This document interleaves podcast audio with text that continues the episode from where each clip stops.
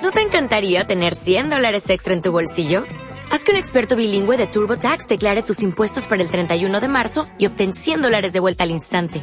Porque no importa cuáles hayan sido tus logros del año pasado, TurboTax hace que cuenten. Obtén 100 dólares de vuelta y tus impuestos con 100% de precisión. Solo con Intuit TurboTax.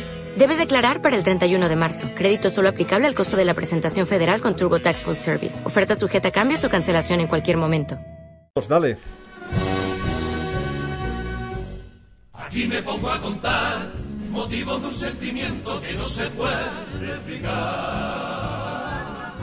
Y eso que no doy el tipo de hincha rapado y violento, pero que gané mi equipo.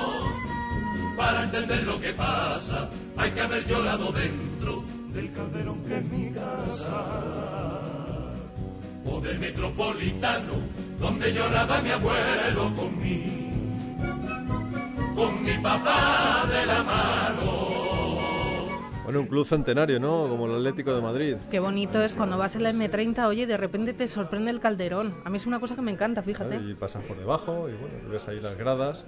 No sabemos cuánto le queda al Calderón. Vamos a, vamos a empezar por ahí. A leyendas del Atlético de Madrid, Miguel Ángel Guijarro, Nacho Montero. Bienvenidos de nuevo. ¿Qué tal, Emilio? Buenas noches. Buenas noches. ¿Le queda- y Marta queda mucho también. al Calderón, ¿o no? ¿Le queda mucho? Yo creo que sí, de momento sí, porque es una eterna historia lo de la peineta. Yo creo que dependerá un poco también de- del, del día 7 de septiembre, ¿no? Cuando nos den, esperemos, los juegos, ¿no? Ahí se acelerará un poquito las obras que ya están en marcha, pero de momento están un poquito ahí con lentitud. Si hay juegos, el Atleti se va a la peineta. Si no hay juegos... Se irá más tarde. Se irá más tarde, pero se irá más tarde. sí. Se irá porque Pero la se operación irá. está hecha. Bueno, leyendas del Atlético de Madrid. Lo primero que creo que habéis tenido el acierto es de poner un, a una leyenda de verdad, ¿no? Como es Juan Carlos Arteche en la portada, levantando un título, ¿no? No, es Juan Carlos no, Arteche? no es Juan Carlos Hemos Arteche. hecho una portada para que cree Sí, dudas. sí. Vamos, pasa Bien, tiene- bien, no bien. Se ve que eres eh, bien, bien. ¿eh? Tiene, tiene bigote también. Tiene bigote. Sí. pues, No, no, ¿quién tiene, no tiene bigote. No, en esa no tiene bigote, no tiene Pues, bigote. ¿Quién es? ¿Quién es? No, es un montaje, es, es el, el mayor título de la historia del Atlético de Madrid. Es Adelardo levantando Adelardo, la Intercontinental. Adelardo Rodríguez. Bueno, bien. Sí, es la portada en color rojo. Lo que pasa es que no se ve nítida la foto precisamente porque se ha hecho ese montaje aposta con los colores rojo y blancos. Y sí es cierto que ha llevado un poquito de engaño, ¿no? Porque ha habido gente que nos ha preguntado si era Adelardo Sí, sí, o si era tiene Arteche en este ¿no? caso, ¿no? Pero bueno, ya ves, empezando por la portada ya crea polémica, con lo que está bien. Ya es un, No, hombre, además un Adelardo, punto. que es un, es un Adelardo es, del es de el Madrid, jugador que con más veces ha vestido la camiseta del. Atlético de Madrid. Eso es, eso es. Bueno, 110, ¿por qué 110? Pues yo creo que es obvio, ¿no? 110, estamos en el 2013, 110 años del Atlético de Madrid, 110 años de historia. Realmente debería decir que son 111 jugadores. ¿Por qué? Porque hay un capítulo dedicado a dos pioneros del fútbol de los años 20, que son los hermanos Olaso, tanto Luis y Alfonso, pero van en el mismo capítulo, que son 110 capítulos, pero realmente jugadores serían 111. Pero bueno, yo ahí lo tuvi- es lo más fácil que tuvimos del libro, poner cuántos jugadores poníamos. ¿no? No, lo más difícil fue seleccionar quiénes iban, quiénes eran esos 110, porque podíamos haber sacado 500, 600, y siempre para gustos no hay nada escrito, y la verdad es que cualquiera de los aficionados nos puede decir que falta uno o que sobra alguno. Y lo dirán. Y lo dirán, seguro. Pero yo creo que los 110 que están merecen estar, de eso estoy seguro. Hombre, eso sí, ¿no? Porque abres las páginas del libro y te encuentras con, con nombres ilustres, ¿no? Que además los habéis ordenado por demarcación, sí, sí. ¿no? Eh, al principio iba a haber demarcaciones más amplias, pero luego, claro, que ha habido jugadores que han estado o han empezado su carrera como extremos, luego han terminado de defensas. Digamos que en, en la visión general desde la historia, bueno, pues para no complicarnos mucho la vida, porteros, defensas, centrocampistas y delanteros. Es un poco, yo creo, los cuatro, las cuatro posiciones más conocidas. Hay unos que han jugado menos los porteros. Yo creo que los demás han jugado prácticamente en todas las posiciones del campo. Y luego lo hemos intentado ordenar también de alguna manera, y es por orden alfabético, una vez que hemos llegado a, a cada una de las cuatro Sí, no va por importancia. demarcaciones. Y también le hemos dedicado las mismas páginas a cada jugador, Sí. ¿no? porque todos son igual de importantes para nosotros. ¿Y cómo se consigue esto? Porque 110 jugadores, todo el trabajo que tenéis que haber hecho de documentación, de poder hablar con los familiares, de poder hablar con ellos, Bueno, es ¿cómo que veis? tú que estás ojeando el libro ahora mismo, pues puedes ver que en este libro hay más de mil fotos, más de mil fotografías y el 80% me atrevería a decir que son inéditas, no se habían publicado jamás. Fotografías que nos han dejado los propios jugadores o sus familiares, fotografías que en muchos casos hemos descolgado de sus casas. Hemos cogido el marco, lo hemos descolgado literalmente de la pared y lo hemos escaneado. O, o hemos eh, eh, Sí, o revuelto entre, o- entre cajas de zapatos en sus casas buscando esas fotos. Por tanto, es un trabajo eh, muy querido para nosotros porque los jugadores eh, se han involucrado hasta, hasta el punto de, de abrirnos su vida, de abrirnos sus recuerdos Mm. y abrirnos la puerta de, de su pasado para que saliese en el libro. Por lo tanto, para nosotros es un trabajo muy, muy emocionante. Que no se pudiera haber hecho si no por ellos, también es verdad. Vemos aquí fotos realmente bueno, que son, son una joya, ¿no? Eh, nada más abrir el libro y en esta sí que no, no me equivoco, ¿no? Eh, vemos a Luis Aragonés, ¿no? Con, Sí, con el hay una foto que es muy, muy- muy, muy sí, joven, muy sí. joven, ¿no? Esa es una foto tomada en el propio vestuario de- del Vicente Calderón, en el que está el doctor Ibáñez haciendo un poco Mm. las presentaciones. Está, eh, yo no sé si tendrá 14 años, 12 Sí, años el, el príncipe y está saludando a Luis Aragonés. Y al lado está, ahí sí está Juan Arteche. Carlos Arteche. Y Sí. creo que es Pedraza, Pedraza, me parece, sí, sí. el otro que está. Sí, hay fotos eh, muy... Vamos, que la gente se sorprende, hasta los propios futbolistas. Yo he recibido fotos con Nacho, nos han mandado fotos, algunas incluso por correo ordinario, es decir, te mandan el sobre a casa y tienes que devolverlo intacto, además con ese miedo de no le pase nada a estas fotos, por favor, que es que solo tengo esta, ¿no? Y, y de golpe, claro, tú se la enseñas a determinados jugadores que están en esa foto y no se acuerdan de las fotos. Hay una muy conocida Sí, la dentro del del libro, torero, ¿no? la del torero, esa nos la pasó el exportero del Atlético de Madrid, Roberto Rodríguez Rodri, eh, una foto que en la que se puede ver a Adelardo, a Luis Aragonés, a Martínez Jallo, a Medina Beitia, a Cardona, que murió hace poco, eh, a Rivilla, y es una concentración en Alemania en la que saltó un espontáneo alemán vestido de torero y los jugadores le sacan a hombros. A hombros le está cogiendo en una pierna Luis Aragonés y en la otra Feliciano Rivilla. Luis Aragonés vio esa foto y no se creía que pudiera ser él el de la foto. Es él, evidentemente, y se le ve. Digo que ha sorprendido incluso el libro hasta a los propios protagonistas, ¿no? Porque hay fotos guardadas en, en- en cajones, eh, como otra que hay, por ejemplo, muy bonita de la Intercontinental que nos pasó Ignacio Salcedo, en la que es tomada en el vestuario, por eso son fotos muy poco conocidas porque son personales, en la que están desde el único que está vestido yo creo que es Capón con la Intercontinental, el resto estás todos con- recién salidos de la ducha con la toalla. Está Miguel Reina, está Gárate, está Alberto, me parece que está también Salcedo. Es una foto muy bonita. Sí, el libro realmente nosotros nos lo tomamos como un homenaje a, a los jugadores, eh, sobre todo a los que han pasado ya un poquito al olvido, los que eran héroes hace 30, 40 años, no podían salir por la calle y todo el mundo les consideraba los, los héroes nacionales, como el caso de la Intercontinental cuando, cuando gana el Atlético de Madrid la Copa, y que ahora muchas veces mm, no, no les reconoce nadie Sí, por la calle. vivimos al día, vivimos al día, claro. Entonces, que queremos para los aficionados al Atlético de Madrid, los aficionados al fútbol en general, recuperar esas historias, recuperar lo que eran esos jugadores que son los que han hecho que el Atlético de Madrid sea lo que es hoy y que los aficionados sientan con tanto orgullo ser rojiblanco. Bueno, eh, esto que comentas es importante, ¿no? Porque hasta hace poco menos de un mes muchos niños no habían visto ganar al Real Madrid, ¿no? Ya lo han visto en la final de Copa. Que vean que en estos 110 años de, de historia del Atlético de Y Madrid que las dos primeras Copas ¿Eh? del Rey que ganó el Atlético de El Madrid Atlético- fueron frente al Real Madrid fue- fueron y en el frente al Real. Madrid, pues eso es importante, ¿no? Recuperar también la, la memoria de un, de un club tan grande como, como el cuadro colchonero.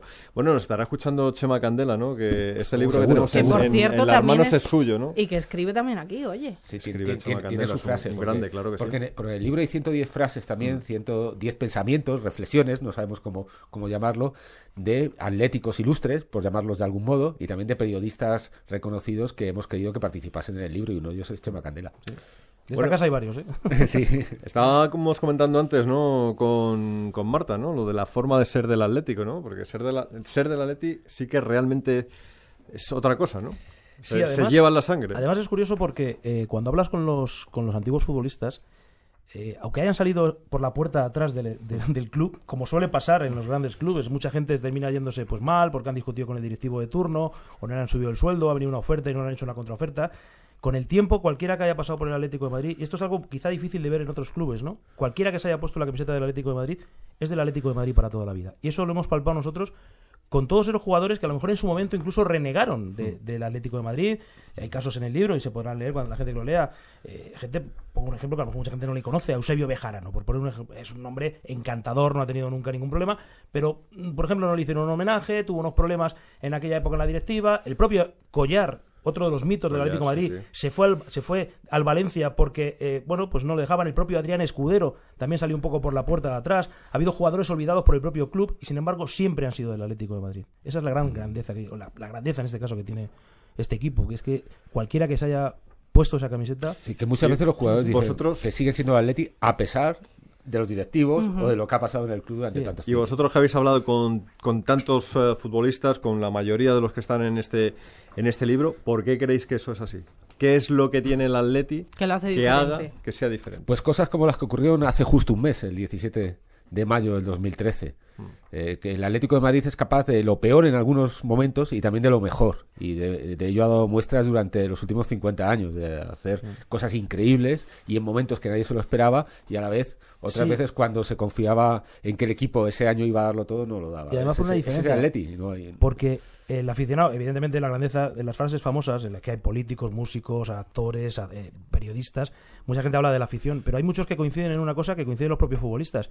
Mientras en otros equipos el único objetivo es ganar, en el Atlético de Madrid es disfrutar. Es decir, pierdes, te vas a casa cabreado. Pero es que ganas y lo disfrutas mejor que nadie, ¿no? Es algo que, que, que- que lo siguen viviendo. El día 17, dice Nacho, esa misma mañana muchos aficionados del Atlético de Madrid daban por hecho que no iban a Sí, ganar la la final de mayoría. Copa del Rey.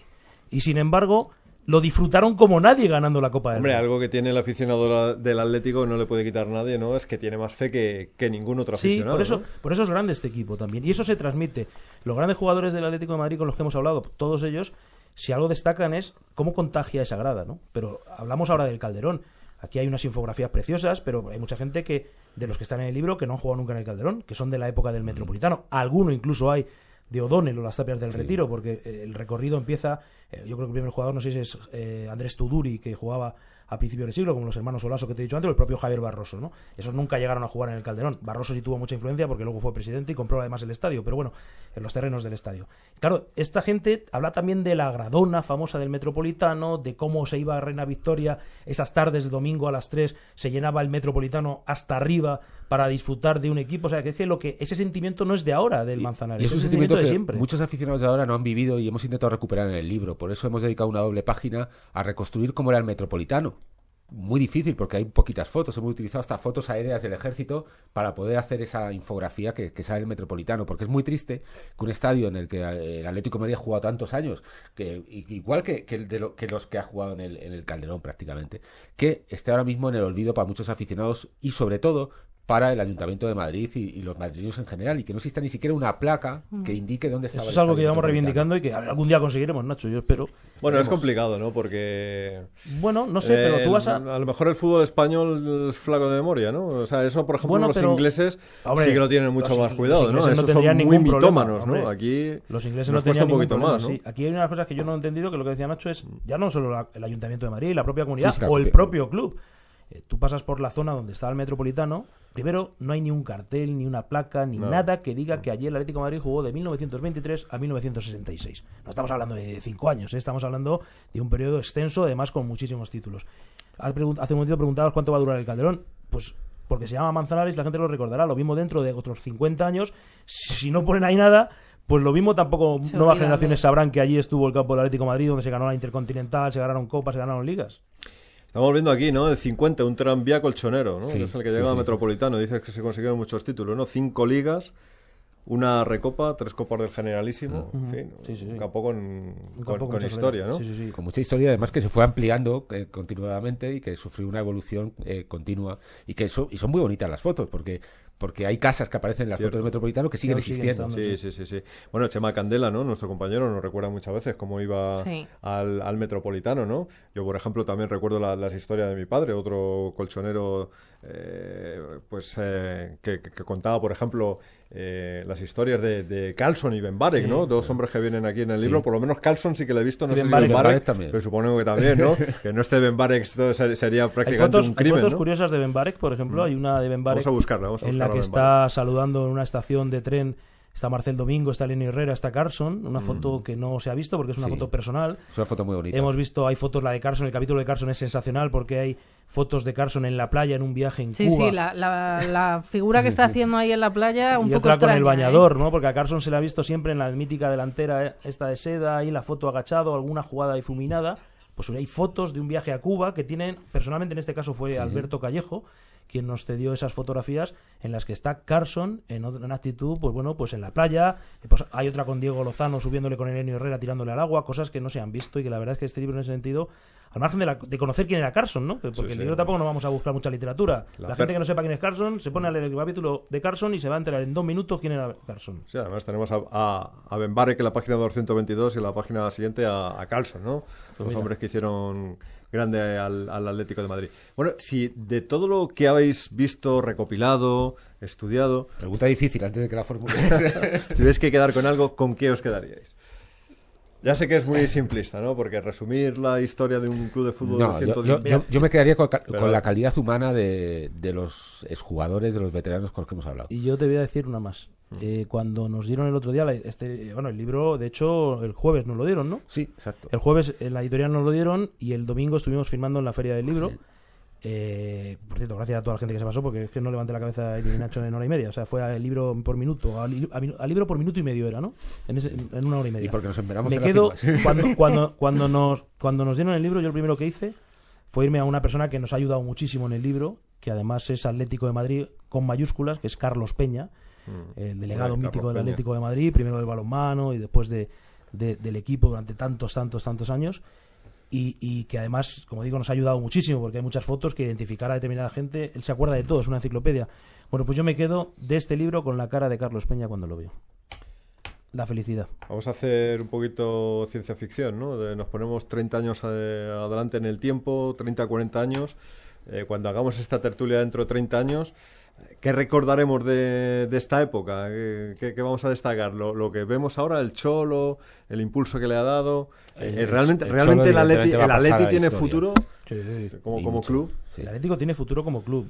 Vamos, yo creo que se está viendo y se ve porque además eh, ha vuelto a regenerarse a sí mismo. Hay una frase, por cierto, muy bonita de un buen aficionado al Atlético de Madrid, eh, una eminencia física que además viaja mucho con el equipo, que es el bueno de Alfredo, que su frase en el libro es: Cuando Dios creó el mundo, se olvidó del Atlético. El Atlético tuvo que hacerse a sí mismo. Me parece una frase que define muy bien lo que realmente es el Atlético. El Atlético tiene que regenerarse continuamente, independientemente de los dirigentes. Porque, claro, aquí no estábamos hablando de ahora la época de Cerezo y Gil. Es que la época de el Marqués de la Florida estuvo a punto. Bueno, de hecho, le tuvo que echar a la Comisión Nacional de Deportes porque no podía seguir al frente del club porque lo iba a hundir. Pero es que te puedes ir a los primeros, a los Cesario Galíndez, Iglesias y todo aquello. Y todos han tenido sus luces y sus sombras y siempre el equipo ha sobrevivido. Hombre, algo bueno que ha tenido el Atlético es que, como dices, ¿no? Se ha reinventado a sí mismo A en pesar de- situaciones muy complicadas, ¿no? Muchas, muchas veces. Bueno, Juan Carlos, ¿qué, qué se te ocurre? Pues pocas, estoy emocionado, ¿no? La verdad es que estaba oyéndoles, pues ya sabéis que soy eh, atlético. Me da rabia, ¿sabéis? El domingo en la Feria del Libro, eh, estuve yo allí, ¿no? no El sábado, pues, estuvimos el ah, sábado. El la sábado. Es que me pierdo. ¿Ves? Sábado. La has engañado. No, no, no, me he equivocado yo. Es que no- ya no sé, es que como se me hizo muy corto. Y además estaba con mi, fue el domingo cuando estuve, estuve Ah, con pues mis hijos, el que sábado, me sí, encantado, claro, yo en esa tradición de mi padre también era del Atleti, me llevaba no al Metropolitano, porque yo no lo conocí, pero sí al, sí al Calderón, y ahora soy yo el que llevo a mis hijos, ¿no? Al, al- al Calderón cuando tengo ocasión de hacerlo, y la verdad es que eh, han salido muy rojos y blancos los dos, con lo cual estoy encantado de, de la vida, ¿no? Y me estoy deseando ver el, el libro, ¿no? O sea que... Se lo han, se lo han quedado ellos y de momento no te lo han Sí, pasado. no, no, consigo se ni lo verlo. se lo pasamos. Estamos viendo aquí en las páginas de equipos históricos del Atlético Sí. de Madrid. Es que luego, Eh, al margen de, de la, de lo que son los 110 capítulos, como bien decía Nacho, hay infografías, una espectac bueno, son todas espectaculares. Una de la evolución, por ejemplo, de los balones y las botas de fútbol, de cómo ha evolucionado la- la- el material con el que se jugaba, eh, la evolución de las camisetas, que también es una infografía espectacular, y luego una del Calderón y otra del, del- del Metropolitano. Metropolitano. Pero es que luego, aparte, hemos hecho una selección de los partidos históricos del Atlético de Madrid. Es decir, las 10 copas. Este libro que ha salido ahora mismo tiene la última copa. O sea, no es, es un libro tan actual que hay fotos de, de lo conseguido hace apenas 15, 15 20 días. O un mes ya, ¿no? Un mes, Un mes justo, ya, es que ya sí. Bueno, un mes. Pero es que luego vas en el tiempo hacia atrás con todas las copas. Tienes las Supercopas, las Europa League, tienes la Recopa del 62, con esos equipos históricos y fotos de esos momentos. Al margen de la historia personal de cada jugador. ¿Algún jugador os ha dicho que no? No. No. ha habido alguno que ha, ha dicho, va, no me saque, por ese, lo que hablábamos, ese resentimiento del club de... Pero claro... que había tenido hemos- algún problema sí, con algún directivo y no quería salir y le hemos yo creo que es un trabajo también que hemos convencido de que tenía que estar en el libro Tenía que estar y que con el tiempo se arrepentirá de no Exacto, de no- de y no que sus nietos le dirían pero cómo no estás aquí Sí, sí, no, no, no, no ha puesto pegas. Bueno, de hecho, al contrario, todo ha sido facilidades. ¿Y qué tal con el mono y con Simeone? El mono Muy no tiene bien. capítulo. no ¿Te tiene vale capítulo. así? ¿Y eso? no, no tiene capítulo pero, pero, Porque- bueno, pe- pero tiene una foto Tiene una foto. muy, muy Sí, buena tiene una. No, vamos a ver. eh, eso es uno de los problemas que hemos tenido a la hora de hacer el libro, ¿no? De eh, cómo eliges a 110, ¿no? ¿Cómo eliges a 110 y de esos 110 a, a cuántos porteros eliges, ¿no? Entonces, claro, dices, ¿el Mono Burgos? Bueno, pues el Mono Burgos ha sido un portero mm, más por imagen identificativo, pero no nosotros, a ver cómo. No- no una leyenda, no Claro, una leyenda. efectivamente, ¿no? Es, es que nosotros hemos hecho una cosa que es complicada de hacer. Nos sentamos un día, Nacho y yo, y hemos hecho como, dentro de 50 años, quiénes son leyenda del Atlético de Madrid, ¿no? Entonces, ¿por qué el Mono Burgos y no Tabales, ¿no? Fernando Tabales, el portero del Atlético de Aviación. Pues a lo mejor probablemente Fernando Tabales fue mucho más importante en la historia del Atlético de Madrid que el Mono Burgos. Sale en las fotos, está nombrado porque en cada introducción de cada capítulo están nombrados todos los jugadores que han estado en el Atlético de Madrid. Todos. Pero claro, dedicarle luego un capítulo a cada uno era complicado. El Mono Burgos, por ejemplo, si me disculpa, no está. No está. Lo siento, pero no es uno de los grandes porteros a, nosotros, a nuestro entender. De la ¿eh? historia del de Atlético la de historia Madrid. del Atlético. También, hay jugadores que a lo mejor no destacaron tanto como jugadores, pero que después Pero su trayectoria después en el Atlético de Madrid, por lo que han vivido y por lo que se han involucrado con el equipo y porque sigan en el, en el equipo, sí merecían estar. Que podría ser el caso del Mono Burgos dentro de muchos años, pero no a día de hoy. De hoy. Si tuvierais que elegir el mejor jugador en cada demarcación del Atlético de la historia, ¿a quién cogeríais de portero, de defensa, de centrocampista y de Bueno, el delantero? centrocampista yo creo que está De- bastante Uf, claro. De centrocampista, no te creas, ¿eh? A ver, yo. Esta pregunta yo la he hecho también, ¿eh? Yo la he hecho también. Y a quien se la he hecho es a los futbolistas. Y, por ejemplo, eh, el mejor centrocampista. Bueno, miento. La pregunta es: ¿cuál es el mejor jugador que ha vestido la camiseta del Atlético de Madrid? Siempre salen dos nombres: Larbi Benbarek, siempre, porque era un artista. Los que la han visto jugar, evidentemente, salvo, como decía Escudero, que en paz descanse, eh, menos cuando llovía, que solo sacaba de banda. Y el otro, Jorge Mendoza. Dicen que son los dos mejores jugadores que han vestido la camiseta del Atlético de Madrid en toda su historia. Esta misma pregunta hecha, por ejemplo, al presidente del Atlético de Madrid, Enrique Cerezo, en el libro, que tiene su frase, dice el mejor centrocampista de todos tiempos, y él dice Adelardo. Adelardo.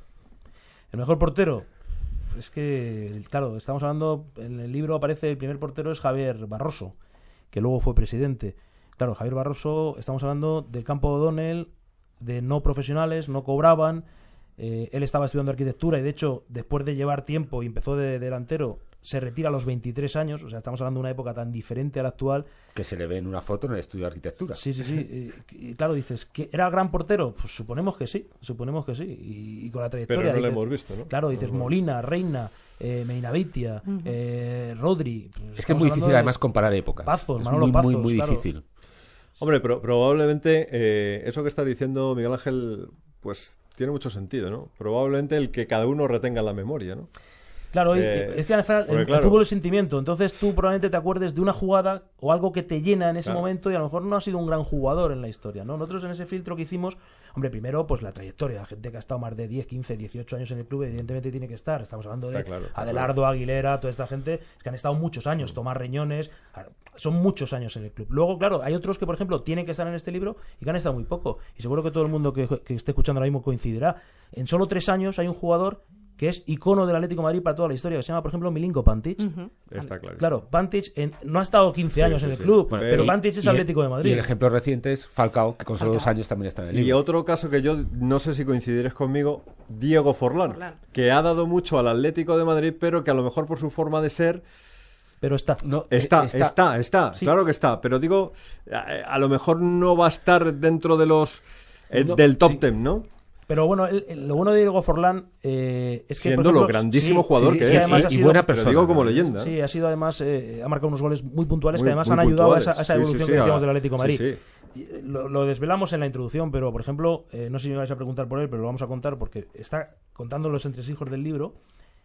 Ha habido mucha polémica entre los veteranos, entre aficionados con los que hemos consultado, sobre un jugador Sí. que eh, fue Pichichi dos veces con el Atlético de Madrid, que ganó una Copa del Rey con el Atlético de Madrid con dos goles suyos en la final en el Bernabéu ante el Atlético de Bilbao, y que es Hugo Sánchez. Hugo ¿no? Sánchez, Entonces, claro, Y no está en el libro. Hugo Sánchez no está en el libro. Y, y ahí han sido muchísimas horas de Claro, discusión. discusión, Sí, porque- entre nosotros. Claro, claro. ¿Es una leyenda del. Atlético de Claro, Madrid de Hugo. Sánchez o no es una leyenda? Efectivamente, es no una es leyenda. una leyenda. ¿Sabes lo que la, la explicación Del Atlético de de Madrid. los, Atlético de de los Madrid, veteranos? claro, claro. No, es leyenda en la historia, pero no Pero no del leyenda para Atlético de Madrid. Claro, Eh, porque correcto. además lo que ha sentado muy mal y empezando por el propio veterano Mm. del Atlético de Madrid es que Hugo, que siempre ha hablado bien al principio del Atlético de Madrid, luego se olvidó como si no hubiera jugado en el Atlético de Madrid y con todo el cariño del mundo, yo os lo digo, y lo hizo bien y además se lo entiende así, eh, siempre ha vendido lo contrario, ¿no? Que él es madridista de toda la vida. Eso, estamos hablando del sentimiento. Eso a lo mejor cualquiera que esté escuchando de fuera y que sea de Valladolid, ahí, dirá, bueno, pero sí fue importante. Ya, ya, pero es que estamos hablando de, de, de- Sí, sí, de la de gente que ha sido algo, Estamos hablando del Atlético de Madrid. El Atlético de Madrid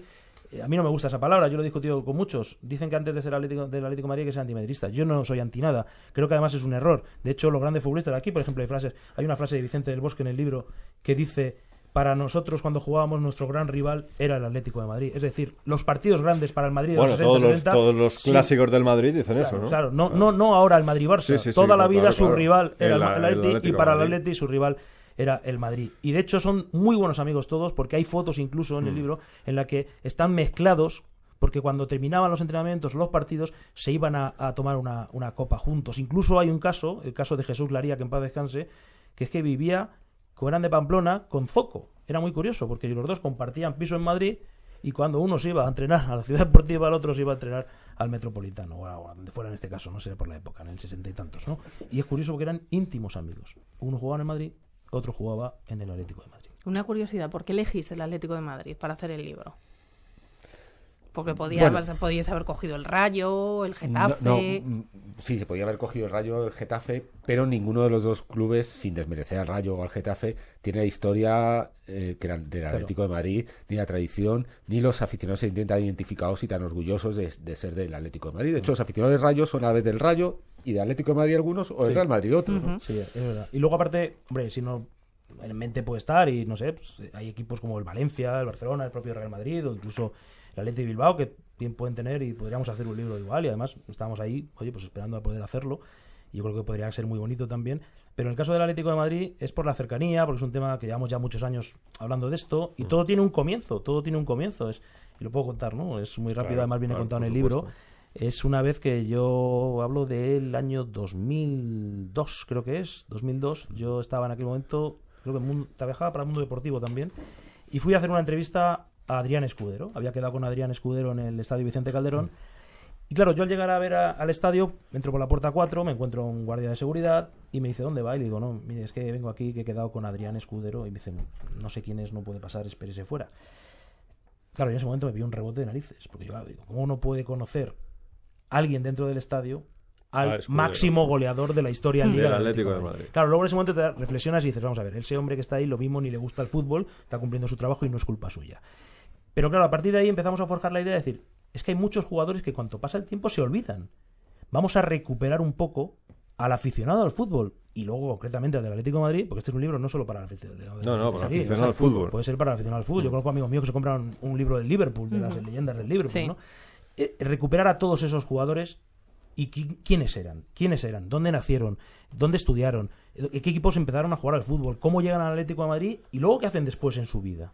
¿Qué hacen Es tan fácil como eso, es quién es. En cinco minutos te puedes leer el capítulo y saber quién era desde eh, Carson a quién era, pues yo qué sé, el propio Polo Futre, por poner un ejemplo, ¿no? Sin saber de fútbol. Sobre todo está bien para los niños, los seguidores del Atlético de Madrid. Yo creo que es un buen inicio para comenzar a conocer qué es su club. Sí. ¿Quién es? Y qué- no solo tan niños, ¿eh? porque hay mucha generación con gente de 30 y 40 Sí, sí, que años no- que no, que se no acuerda, conoce, no que no sabe quién es Eugenio Leal. ¿eh? Por No, pero sobre todo ejemplo, hay ¿no? muchos niños que hasta eh, la última copa no sabían lo que era ganar una copa del, del- del rey, ¿no? Habían pasado muchos años y no habían conocido lo, lo que es eso, ¿no? Y en este libro pueden ver que efectivamente es la décima y cómo habían sido esas otras nueve copas anteriores. La verdad es que el, el- el libro a nosotros nos ha emocionado mucho al escribirlo.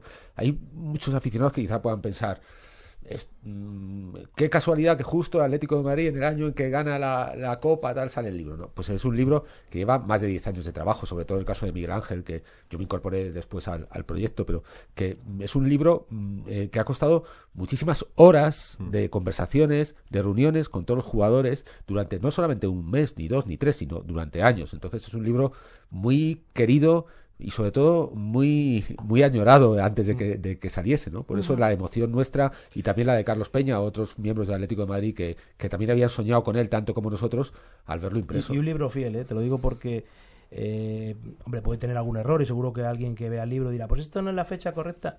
Mm, todos los capítulos, o el 90% de los capítulos, están revisados por los propios futbolistas. Es decir, el capítulo que abres cualquiera y dices, pues Pepe Navarro, su capítulo, Pepe Navarro ha tenido delante su texto, ha corregido fechas, Pedraza, Futre, eh, todos, todos han corregido y han dicho, pues no, yo no nací este día, o esta fecha está mal, o esto no sé qué, o este no sé cuántos, o no jugué aquí, o no entrené aquí. En algunos casos, lo- las familias, como el hijo de, de, de Juncosa, Santiago Juncosa que nos ha ayudado muchísimo, Iñaki Mencía, el hijo de Juan José Mencía, la, la viuda de Marcel Domingo, por ejemplo, o, o los hijos, las hijas en este caso de Adrián Escudero, por poner así un ejemplo. ¿no? Todos han revisado su capítulo, todos se han volcado en mandarnos fotos de esos recuerdos en casa y yo creo que es que ese valor del libro es... Fotos que, es como decía Miguel. Ángel, es una responsabilidad tremenda porque eh, de muchísimos de ellos, a lo mejor hay 15 jugadores eh, que todavía tenemos en casa las fotos nosotros. En, Ya llama alguno diciendo. Incluso hay fotos de bodas. Sí, sí, sí. O sea, que son verdaderas reliquias Hay fotos de boda íntimas. y hay una foto de Luis Aragonés de comunión.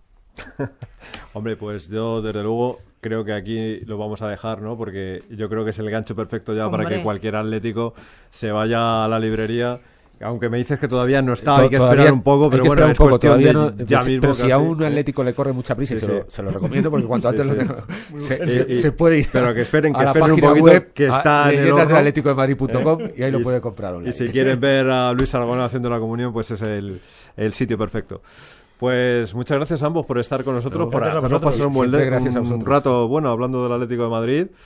Y, y nada, muy recomendable el libro. ¿Os ha gustado? Claro que sí, por supuesto. Tiene una pinta excelente. Yo, ves, me quedo con vuestras caras. Estar continuamente es, es un libro para, para ojear cada vez. O sea, no dejarlo, te lo lees, lo dejas en la, en la mesilla y no, no, no, no, es vuelvo. Sí, sí, cada para- día. para cada echarle un ojo. No, sobre todo, y que han pasado casi 40 minutos y estamos tan a gusto hablando del Atlético de Madrid. Hombre, no del Atlético de Madrid Yo de creo que la idea lo- es que no cansa. Mm, Exactamente, y porque, ten- y porque tenemos eh, esperando a Conchita Martínez. Si no, seguiríamos, porque a mí se me ocurren todavía algunas Muchas cosas más preguntas y eh, más para hablar de- curiosidades. del tema. O sea que, bueno, pues nada, que muchas gracias a ambos por haber venido. Y lo mismo a ti, Juan Carlos, también. Gracias por haber... Hoy te hemos dejado hablar poco, ¿eh? Pero bueno, Pero espero que hayas disfrutado He de deleitándose con Madrid. el disfrutado como, como si Sí. hubiera hecho yo un monólogo y mucho mejor. Me ha encantado. Gracias a todos. Hasta Venga, luego. seguimos.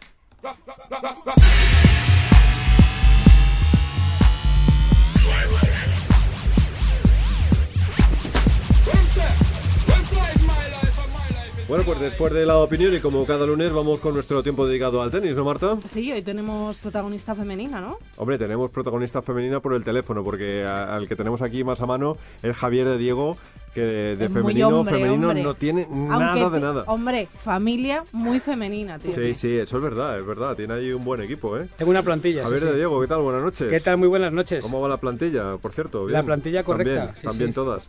Eh, afortunadamente sí, de Vale. momento. ¿Ves, ¿Ves que tienen posibilidades alguna de, de empuñar la raqueta y, No sé, pero a mí no me importaría. hacernos ricos aquí? A ¿o mí no no? me importaría que nuestra protagonista de hoy entrenara a cualquiera de ellas porque seguro que la hacía campeona. Bueno, pues a lo mejor sí, ¿no? ¿Quién sabe? Conchito Martínez, buenas noches.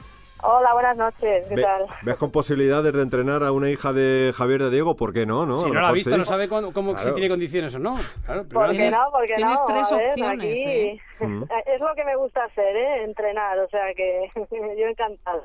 Bueno, prime- primero negociamos lo nuestro, que es lo de Javi de Diego y sus hijas, y luego ya hablamos de, de tenis, ¿no? Que eso, eso es lo Muy bien. importante. Bueno, ¿cómo, est- bien. ¿cómo estás, Conchita? ¿Bien? Muy bien, todo muy bien, sí, Bueno. sí, contenta, bien. Bueno, Con- Javi, que- Con viajes de aquí arriba para abajo, pero bien. ¿No paras, ¿no paras o qué? No paro, no paro. Eso, eso es bueno.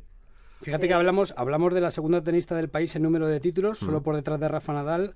Eh, la primera y única mujer que ha ganado Wimbledon, triple medallista olímpica, subiendo al podio en tres juegos distintos, larga carrera profesional, más de 18 años jugando a tenis, un envidiable palmarés que además adorna con cinco títulos de Copa Federación Mm. en esa década de oro de nuestro tenis junto a Arancha Sánchez Vicario en los años 90. Y fíjate ahora lo que, lo que es la vida, ¿no? Da las vueltas y, como dice ella, le gusta entrenar y sigue vinculada al mundo del tenis. Ahora es la capitana de la- del equipo de Copa Federación y afortunadamente hace unos meses conseguimos el ascenso y el próximo año esperemos que a disfrutar Conchita en la élite con las mejores del mundo. Sí, por supuesto, eso, eso espero, ¿no? Sobre todo disfrutar, sí. eh, muy contenta de haber eh, ascendido al Grupo Mundial, pero sí que es cierto que en, en el, bueno, en el lado femenino solo hay ocho equipos, ¿no? Eh, entonces, todos los que te pueden tocar son, son muy duros, ¿no? Pero contentas de estar ahí, eh, con la meta sobre todo de, de mantenernos y ojalá podamos disfrutar, ¿no? Yo creo que tenemos unas buenas jugadoras eh, de diferentes edades que nos van a hacer disfrutar, o sea que contenta. Y la gente se preguntará, Emilio Marta, ¿por qué hoy entrevistamos a Conchita Martínez? Bueno, pues hoy se cumplen 50 años de que se puso en marcha la primera edición de la Copa Federación y además hoy ha comenzado la previa de Wimbledon, así que yo no he encontrado eh, una protagonista sí, sí, que sí, aúne las sin dos duda, cosas. Porque ya Mejor ganó Conchita, Wimbledon, ¿no? Claro. que sí. A Martina Navratilova, ¿no? Le ganaste. Sí, señor. Esta, esta era buena, ¿no? Martina Navratilova. Ahí era No, Martina Navratilova mal, y no Chris. Everjoyd, ¿no?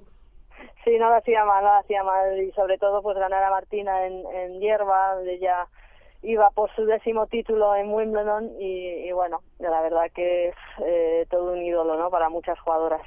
Conchita, hablaba antes Javi de Diego, leía tu currículum espectacular, esos Grand Slam que has ganado, has ganado Wimbledon, las medallas en tres juegos distintos, las Copas Federación. Eh, se echa un poquito de menos aquella época, ¿no? En nuestro tenis. Bueno, la verdad que sí que fueron unos años eh, repletos de triunfos, ¿no? Y, y bueno, dimos, eh, pues bueno, eh, muchos, muchas alegrías, ¿no? Eh, pero sí que es verdad que quizá no se está valorando suficiente lo que están haciendo las chicas, ¿no? Yo creo que, eh, a ver, repetir aquellos años porque tampoco es usual, ¿no? Que hayan dos jugadoras eh, que estén a- ahí tan arriba en el ranking ganando cosas eh, bueno hay que hay que bueno contentárselo con lo que uno tiene y, y, bueno sobre todo apoyar mucho al tenis femenino no porque también se, se ha dejado bastante Llevamos varios años ya de travesía un poco en el desierto, con alguna cosita. Ahora sí que empezamos a ver que hay jóvenes con mucho futuro, Tita, Lara, Garbiñe. Eh, está Carla a medio camino y luego tenemos las veteranas, ¿no? Eh, yo no sé si esta pregunta que la del millón, pero ¿cuántos años tenemos que esperar para tener a una jugadora que pueda, que pueda optar a ganar los grandes torneos?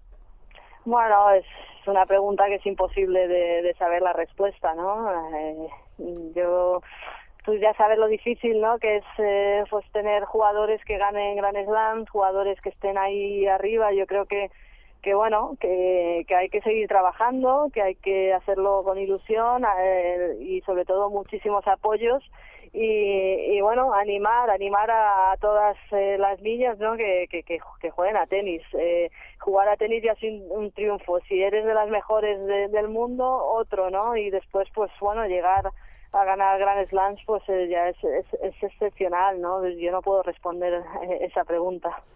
Conchita, a mí me preocupa cómo está de estado Lara. Lara está bien, mira, está jugando la previa de, de Eastbourne. Hoy no, no he tenido tiempo por varias cosas, ¿no? Que yo también tengo mis cosillas y estoy muy ocupada, pero hoy no he visto si había ganado o no. Pero está jugando en la previa de Eastbourne. Eh, hablé el otro día con ella y está muy contenta y ya ya me dijo, ¿no? Si yo ya estaba haciendo sets con Silvia, con Garbiñe en Barcelona, o sea que está está fuerte y, con- y muy feliz de poder saltar otra vez a la pista. Oye, Conchita, que me he quedado pensando en lo que estabas eh, hablando antes de, de, de lo que te preguntaba Javi de Diego. ¿Qué, qué, qué es lo que falta? ¿Falta materia prima? ¿Faltan recursos económicos? Fa- eh, ¿Falta infraestructura? Eh, ¿Por, por qué? ¿Por qué no salen esas campeonas? Bueno, pero es que yo creo que, a ver, si te fijas, eh, sí que hay campeonas, sí que hay, sí que hay, o sea, tenemos a ocho jugadoras entre las 100 primeras, eh, una jugadora que está en la 19 del mundo, eh, bueno, ha habido jugadoras como Anabel Medina que ha ganado medalla en Olimpiadas, ha ganado Roland Garros de doble, eh, o sea, se van haciendo cosas, lo que pasa que yo creo que pues claro, se compara con, con la época nuestra, que fue buenísima, y también ahora pues se compara pues con la época de, de los chicos, que está siendo muy buena, pero yo creo que, a ver, nivel hay, ¿no? Eh, depende de lo que se exija, ¿no? Hmm. Y para el año que viene estabas hablando de la exigencia de ese, de ese grupo mundial. Bueno, esto es como la Champions, ¿no? Mejor que te toquen equipos fuertes eh, a jugar la Europa League, ¿no? Eh, sí, sí, por supuesto, por supuesto. Muy, muy felices de estar ahí y, y bueno, eh, con muchas, ya te digo, con muchísimas posibilidades porque tenemos jugadoras que, que lo están haciendo realmente bien y están pues eh, las veteranas, las de edad que, bueno, como, como Silvia, como puede ser eh, Carla y después las jovencitas que, que vienen pisando fuerte, ¿no? Y, y bueno, la Copa Federación es, es diferente, o sea, es, es un ambiente que, bueno, estás representando a tu país, eh, eh, pueden pasar muchísimas cosas, ¿no? Y, y bueno, hay que estar ahí y yo tengo, pues eso, esperanzas de, de, de, de que, de hacerlo bien. Tú que eres una fina analista de todo este mundo, eh, te leí una entrevista antes de Roland Garros y dijiste, Serena Williams, si está bien, es pelín mejor que el resto.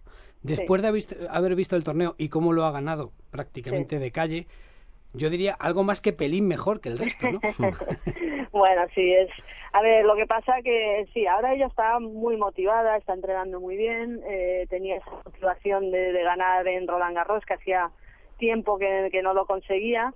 Y, y bueno, eh, la verdad que cuando está esa motivación, cuando tienes la confianza, pues eh, es muy difícil de, de vencer porque es una jugadora superior, es superior eh, tanto físicamente como bueno, ya si, si estás mucho mejor físicamente, ¿no? Esa fuerza que, que, que puede sacar como pues a la velocidad que saca eh, muchos chicos, ¿no? Pues mm, aunque las jugadoras eh, son mejores restadoras que sacadoras, ¿no? Pero o sea, eh, restar un, un saque tan potente pues no es tan fácil, ¿no? Pues partes ahí con un poquito de, de ventaja y, y bueno, he visto, la he visto, la he visto muy bien, la he visto muy bien y, y motivada para ganar más, ¿eh? O sea que la clara favorita para, para, Para Wimbledon. Londres, ¿no?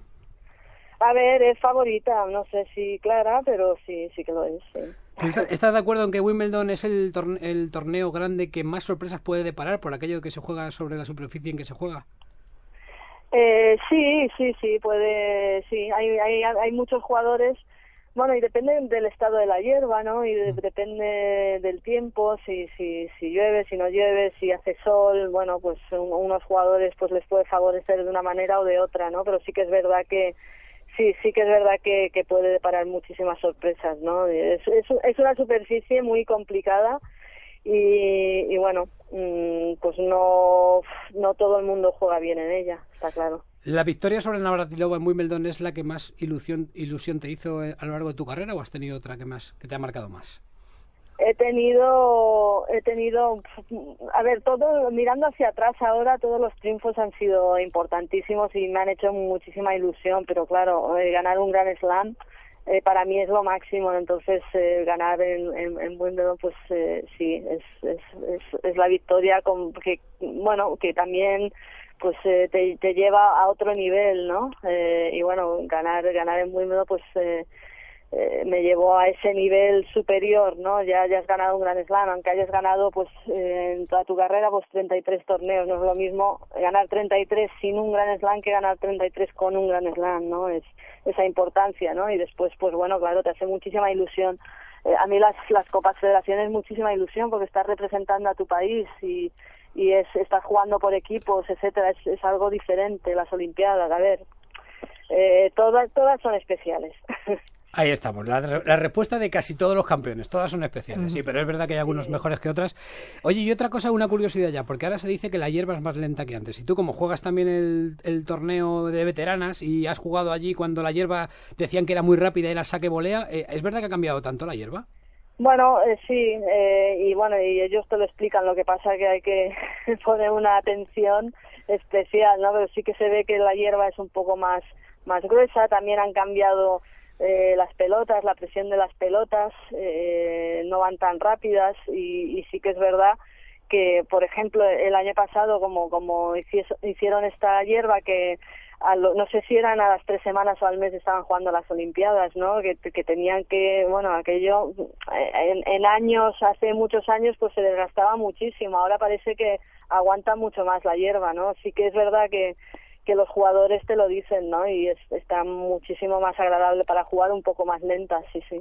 Oye, esta Conchita te está preguntando Javi cosas, bueno, técnicas de tu de tu de tu etapa como jugadora. Ah, se me está ocurriendo eh, qué te aporta la capitanía de, de- de- que estás ostentando ahora mismo de la Copa Federación que no tuvieras antes como como jugadora. ¿Qué te qué, qué- qué destacarías que dije, pues oye, esto no lo he vivido en toda mi vida como jugadora y no había yo caído que esto también se podía vivir de una manera especial en el mundo del tenis, si es que hay algo. Por supuesto, por supuesto. A ver, yo estoy viviendo muchísimas fases. Desde que me he retirado, eh, no he parado. O sea, he estado eh, siempre pues eh, haciendo cosas con el tenis. O sea, desde que me retiré ese mismo, bueno, en abril, eh, ya estaba haciendo Roland Garros eh, como comentarista para Eurosport. No he parado. O sea, llevo siete ocho, o ocho años ya haciendo de, de comentarista para varias cadenas, ¿no? Ahí ya es otra faceta he entrenado a diferentes jugadoras, otra faceta, ¿no? De, de entrenadora. He sido directora del torneo de Marbella, o sea, ves la otra faceta, ¿no? De, de bueno, de lo que es organizar un torneo, de, de lo que eh, las jugadoras pues en ese momento cuando estamos jugando no nos damos cuenta, ¿no? Y, que, y son cosas que hay que valorar. Pues ahora soy responsable eh, de, de, todo un equipo, ¿no? Y esa responsabilidad de, de, llevar a, a, todo un equipo, pues eh, la verdad es que yo estoy creciendo como, como persona, estoy cre creciendo como profesional, aprendiendo muchísimas cosas y, y, bueno, la verdad que todas las facetas me están, me están dando muchísimo, ¿no? Y ahora, pues eh, esta en, en especial, pues es eso, ¿no? El tener que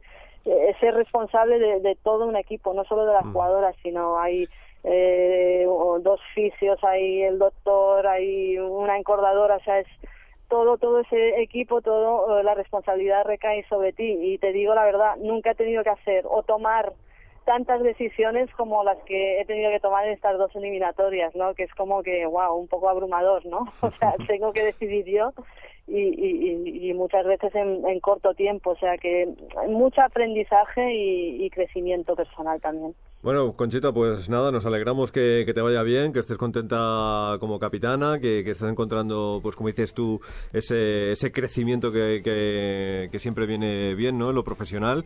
Y nada, darte las gracias por haber estado con nosotros aquí en, en Radio 5 y que te seguiremos eh, atentamente tus comentarios. Muchísimas gracias eh, por eh, siempre vuestro apoyo.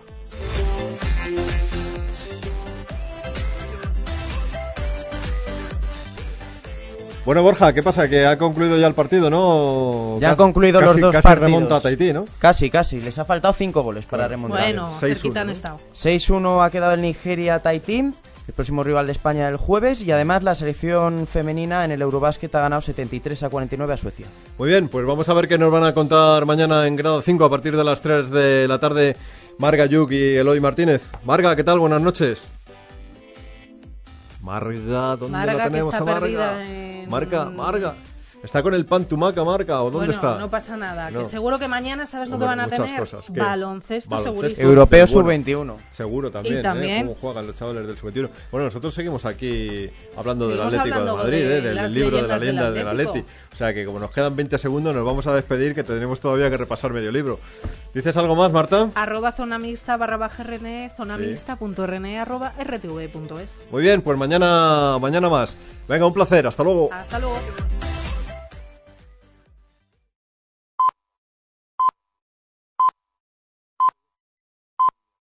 Como nuevo cliente de Western Union, puedes disfrutar de una tarifa de envío de 0 dólares en tu primera transferencia internacional de dinero en línea. Envía dinero a los tuyos en casa de manera rápida, fácil y conveniente. Visita westernunion.com o descarga nuestra app hoy mismo y tu primera tarifa de envío corre por nuestra cuenta. Aplican ganancias por cambio de moneda. No disponible para tarjetas de crédito y envíos a Cuba. Servicios proporcionados por Western Union Financial Services Inc. NMLS 906983 o Western Union International Services LLS NMLS 906985.